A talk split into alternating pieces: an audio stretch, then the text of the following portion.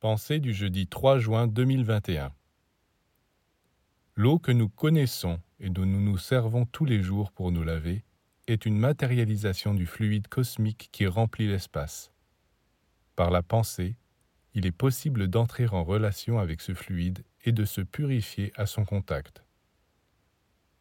La première condition pour cela, c'est de se laver avec la conscience qu'à travers l'eau physique, on touche un élément de nature spirituelle Efforcez-vous donc de vous laver avec des gestes mesurés, harmonieux, afin que votre pensée aussi puisse se dégager et faire son travail. Concentrez-vous sur l'eau, sur sa fraîcheur, sa limpidité, sa pureté, et vous sentirez bientôt qu'elle touche en vous des régions inconnues pour y produire des transformations.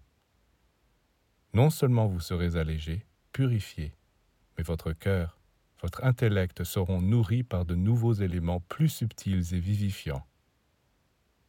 L'eau physique contient tous les éléments et les forces de l'eau spirituelle. Il faut seulement apprendre à les éveiller pour les recevoir.